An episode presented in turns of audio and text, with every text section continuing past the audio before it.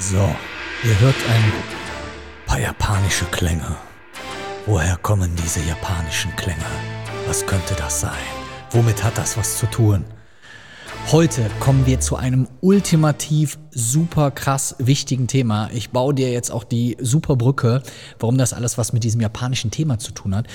Heute geht es um das wahrscheinlich allerwichtigste Modell, was du als Unternehmerin, als Unternehmer, als Selbstständiger, was auch immer du bist oder sein möchtest, geht, wenn du dich mit den Kundenanforderungen, Kundenbedürfnissen und allem, was mit deinem Kunden zu tun hat, auseinandersetzt. Da gibt es nämlich ein grandioses Modell und dieses grandiose Modell nennt sich das Kano-Modell.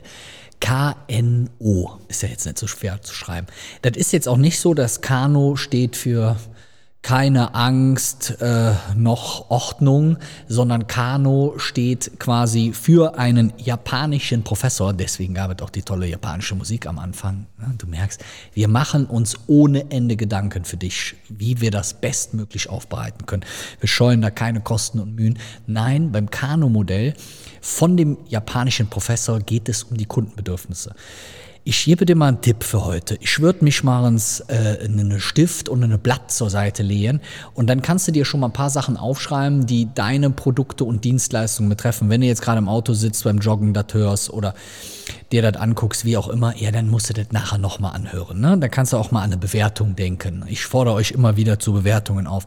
Die meisten von euch, die sind einfach faul. Die sind so faul. Aber egal, heute geht es um euch. Kanu-Modell fünf, fünf Merkmale spielen beim Kano-Modell eine Rolle. Und jedes dieser Merkmale ist extrem wichtig, wenn du herausfinden willst, wie kannst du es schaffen, deine Kunden zu begeistern? Wie kannst du es schaffen, dich von Konkurrenten abzuheben? Wie kannst du es schaffen, einzigartig im Markt aufzutreten? Und genau darum geht es beim Kano-Modell. Das Kano-Modell, und ich habe es mir extra hier nochmal aufgeschrieben, hat diese fünf Merkmale. Stell dir das mal wie folgt vor. Ein Kunde bewertet dein Produkt oder deine Dienstleistung nach verschiedensten Faktoren und geht dann nachher hin und sagt, gut, äh, das ist was Tolles oder das ist nichts Tolles. Und das erste Merkmal, was der Kunde bewerten könnte, sind die sogenannten Basismerkmale. Also das heißt, wenn du dir mal vorstellst, dein Produkt hat Basismerkmale. Basismerkmale sind Sachen, die sind für den Kunden selbstverständlich die fallen nur dann auf, wenn sie nicht da sind. Ich habe nachher mal ein paar Beispiele. Also das heißt, wenn du das mal mit, wie eine Pyramide vorstellst, sind die Basismerkmale sozusagen der Bodensatz ganz, ganz unten. Das heißt, das zeichnet dein Produkt nicht aus. Das führt nicht dazu, dass dein Produkt irgendwie von irgendjemand besonders geliebt wird oder weiterempfohlen wird oder sonst was. Da geht man davon aus, das ist einfach so. Also wenn ich auf der Straße mit einem Hemd oder einem T-Shirt oder mit irgendeinem Oberteil rumlaufe, dann gehe ich davon aus, das ist ja ganz normal. Da wird keiner sagen, boah, guck mal, der Typ, der hat sogar ein Oberteil an. Das ist ja richtig verrückt. Wird nicht passieren. Das sind die sogenannten Basismerkmale. Über diesen Basismerkmalen kommt als nächstes Leistungsmerkmale. Diese Leistungsmerkmale sind deswegen cool, weil die schaffen Zufriedenheit. Die sorgen dafür, dass dein Kunde mit deinem Produkt, mit deiner Leistung, egal was du machst, zufrieden ist. Wo er sagt, hey, cool, gut, dass die dabei sind, danke, schön, dass die Merkmale dabei sind.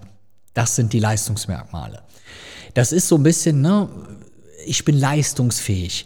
Das ist aber immer noch weit weg von geil mal so eben zu sagen. Darf ich hier, ich muss ein Knöpfchen drücken, darf ich so, ja, so ein Wort darf ich benutzen, ne? Ja, geil. So, das Interessante daran ist, diese Leistungsmerkmale schaffen Zufriedenheit, die schaffen aber keine Begeisterung. Und das ist ein ganz, ganz wichtiger psychologischer Faktor, über den du nachdenken solltest. Also möchte ich meine Kunden zufriedenstellen? Das ist so ein bisschen wie früher in der Schule der wird so befriedigend. Wenn du so eine 3 geschrieben hast, da wusstest du, das ist in Ordnung, weit weg von einer 5, aber auch weit weg von einer 1, oder? Das war so okay. Da gab es so Fächer, wo du gesagt hast, da bin ich mit, mit dem befriedigend, bin ich zufrieden. Ne? Aber da bist du nicht nach Hause gelaufen und sagst, Mama, ich hab die 3, das Geilste. Nein, so musst du dir das vorstellen. Über dieser Stufe Also wir sind in einer Pyramide, ne? die besteht jetzt erstmal, es gibt fünf Merkmale, aber für die Positivbewertung packen wir die drei in eine Pyramide. Also wir haben die Basismerkmale, wir haben die Leistungsmerkmale und wenn du gut aufgepasst hast, dann wirst du wissen, jetzt kommen die Begeisterungsmerkmale. Begeisterungsmerkmale sind eigentlich so Sachen, da rechnet der Kunde nicht mit. Der kann sich gar nicht vorstellen, dass das dabei ist. Das sind Dinge, die dein Produkt dann total auszeichnen, wo man wirklich sagt, boah, das ist ja der Wahnsinn. Die wiederum führen dann auch zu der sogenannten Differenzierung zur Konkurrenz. Das klingt jetzt wieder total professionell, aber das ist etwas, wenn deine Konkurrenz das nicht hat und du das aber hast, dann erzeugst du automatisch eine Differenzierung, eine Unterscheidung zu deiner Konkurrenz und dein Kunde nimmt wahr, hey, hör mal, der hat da was, das, das, das ist aber toll. Wie gesagt, Beispiele kommen gleich. Das heißt, das sind diese drei entscheidenden ähm, Variablen, Merkmale, die wir in die Pyramide packen. Das heißt, was solltest du machen? Überlegen, was sind bei mir Basismerkmale, was sind Leistungsmerkmale und was ist Begeisterung? Das, und da bin ich ehrlich, ist extrem schwer zu finden darüber nachzudenken, was wirklich bei deinem Kunden zur Begeisterung führt, dass er am besten rausrennt und es jedem erzählt. Jetzt gibt es aber, du hast ja schlau aufgepasst, noch zwei andere Merkmale, die ebenfalls wichtig sind, die aber jetzt nicht in der Pyramide sind. Stell sie dir links und rechts von der Pyramide vor, wie so zwei Türsteher, die daneben stehen. Also, zum einen gibt es die sogenannten Unerheblichkeitsmerkmale. Das heißt, die sind für den Kunden egal. Das sind Dinge, die dein Produkt kann, die deine Leistung kann, die aber keine Rolle spielen. Das, das spielt keine Rolle, das hat keinen, keinen Mehrwert. Und jetzt kannst du sagen, ja, ist doch total egal. Nein, ist nicht egal.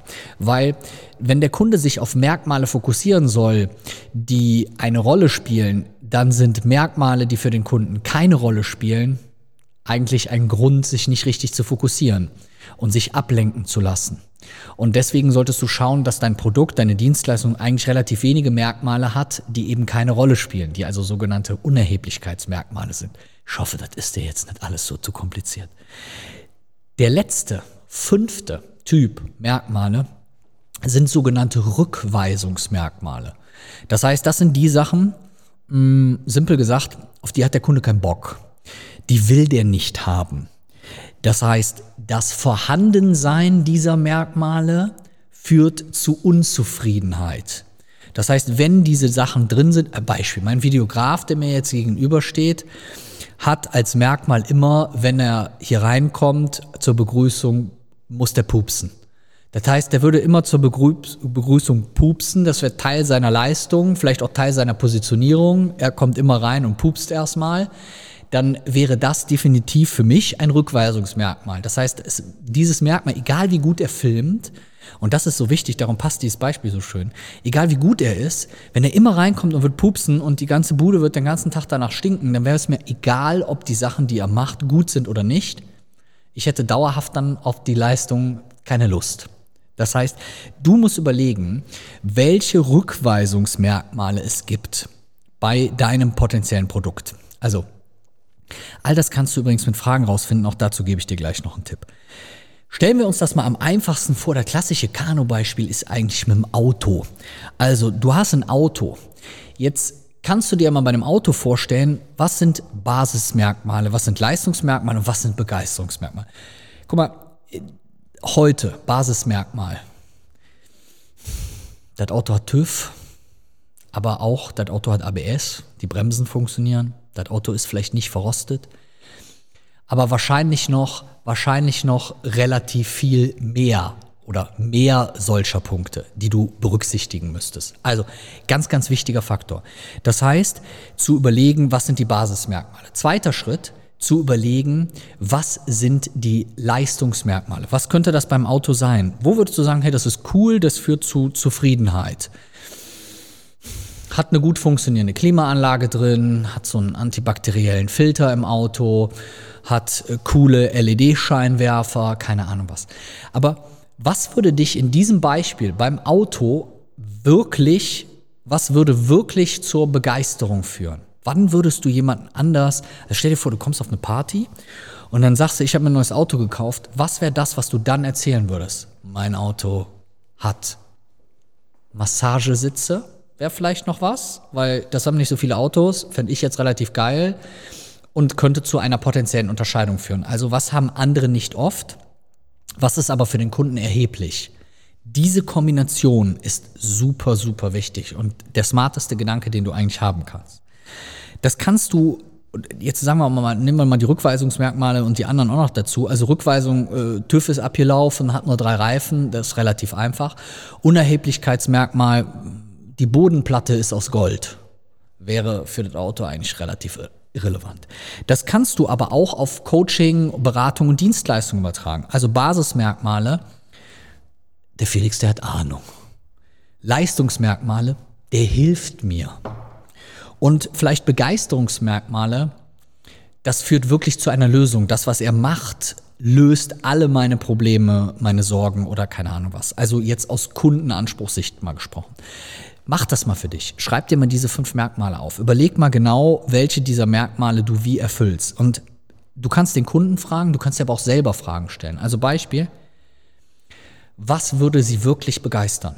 Jemand kommt zu mir ins Coaching oder kommt in unseren Business Club One Link in eine, in, eine, in, eine, in eine Beschreibung, kommt in unseren Business Club One und was würde den wirklich begeistern? Bei uns kriegen die Leute zum Beispiel am Anfang immer eine Postkarte zugeschickt. Das macht kein Schwein, das ist voll viel Arbeit.